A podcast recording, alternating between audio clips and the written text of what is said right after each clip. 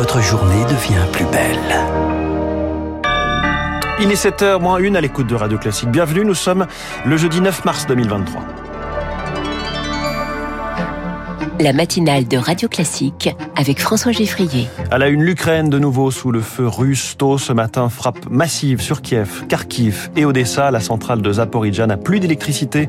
Point complet dès le début de ce journal. La grève continue en France. Les dockers de Marseille veulent durcir le mouvement, vous l'entendrez. Et puis l'IVG, bientôt inscrite dans la Constitution, c'est le souhait d'Emmanuel Macron. On verra pourquoi l'annonce du chef de l'État change la donne. Après ce journal, les contours de la future loi sur l'industrie verte voulue par Bruno Le Maire. Ce sera l'édito de François Vidal à 7h10.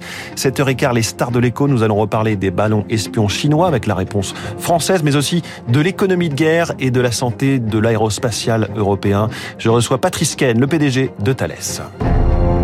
Radio classique. D'abord, Lucille Bréau, ces frappes massives sur l'Ukraine cette nuit. Frappes russes qui ont visé plusieurs grandes villes aux quatre coins du pays. Tôt ce matin, Kharkiv dans l'est, Odessa au sud et Kiev, la capitale, Chloé Juel. Oui, c'est Kharkiv qui a d'abord été touché. Une quinzaine de frappes russes de missiles et de drones cette nuit. Des frappes qui ont visé des installations essentielles, les installations énergétiques. Même scénario sur la ville d'Odessa au sud du pays. Plus à l'est, la ville de Saboridja a été aussi frappée. La centrale nucléaire n'a plus d'électricité ce matin, indiquent les autorités ukrainienne. Résultat d'attaques de roquettes. À Kiev également, des explosions ont été aussi entendues dans deux quartiers de la ville. Il y a au moins deux blessés. On a évidemment peu de détails sur le nombre de victimes et les dégâts.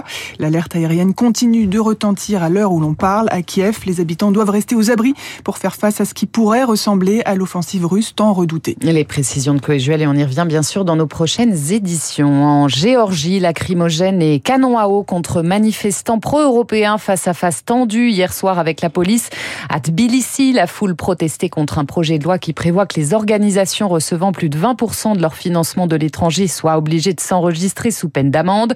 Loi largement inspirée par la Russie selon ses opposants. Il est 7h01. En France, la grève se poursuit. La circulation des trains encore très perturbée aujourd'hui. Ça s'améliore dans les transports parisiens. Les expéditions de carburant sont toujours bloquées. Le port de Marseille, lui, est resté paralysé une bonne partie de la journée d'hier. Et pour certains, comme ce docker en poste depuis 27 ans, il faut durcir le mouvement. Chaque fois qu'on fait les jours de grève, on est impacté sur notre salaire. C'est pas le but de la manœuvre, mais malheureusement, comme mon docteur m'a dit, il faut savoir investir pour gagner.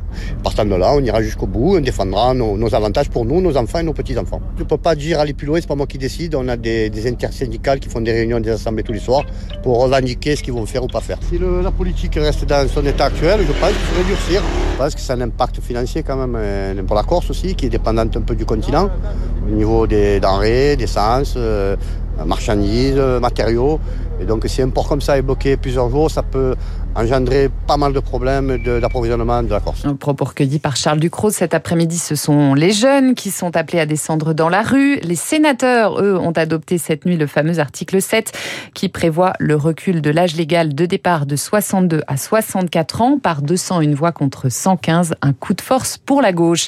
La porte de l'Élysée, par ailleurs, reste fermée, elle, au syndicat, celle du ministère du Travail et d'Olivier Dussopt, donc, reste toujours ouverte. Leur répond la première ministre Elisabeth Borne. Emmanuel Macron veut inscrire l'interruption volontaire de grossesse dans la Constitution. Annonce faite hier lors de l'hommage à l'avocate féministe Gisèle Halimi. Un projet de loi sera présenté dans les prochains mois.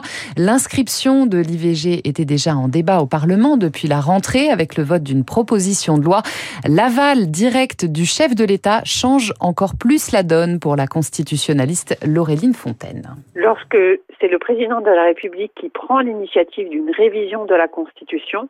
Celui-ci a le choix, une fois que le texte est adopté par l'Assemblée nationale et par le Sénat, de euh, proposer que la révision ne soit pas soumise à référendum, mais fasse l'objet d'une adoption par le Parlement réuni en congrès, qui adoptera alors le texte de la révision à la majorité des trois cinquièmes.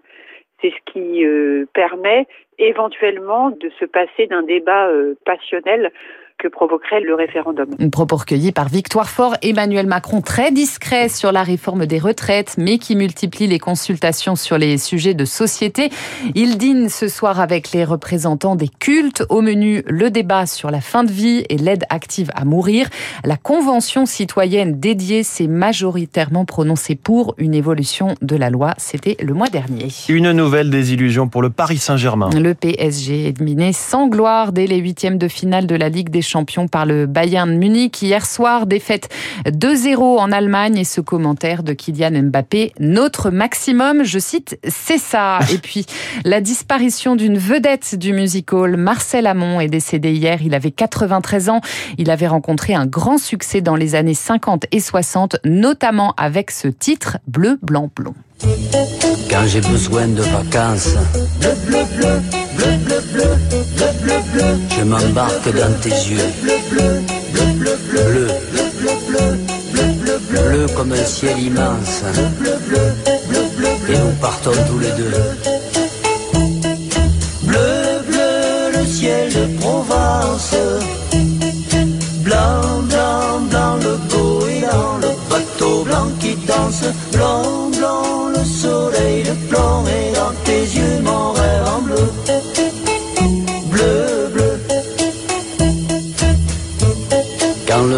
claque la toile. Blam, blam, blam, blam, blam, blam. Voilà, joli Bleu, blanc, blond de Marcel Amont qui nous a donc quitté hier à 93 ans. Et qui clôture ce journal de 7 heures signé Lucille Bréau. À tout à l'heure, 8 heures pour un nouveau journal. Lucille, une grande loi en faveur de l'industrie verte et la réponse à l'Inflation Reduction Act américaine, ce méga plan de subvention à l'industrie des États-Unis. L'édito de François Vidal dans un instant. Puis ces questions. Que signifie l'économie de guerre? Sommes-nous capables de détecter, intercepter les ballons euh, espions chinois, voire d'en faire voler nous-mêmes?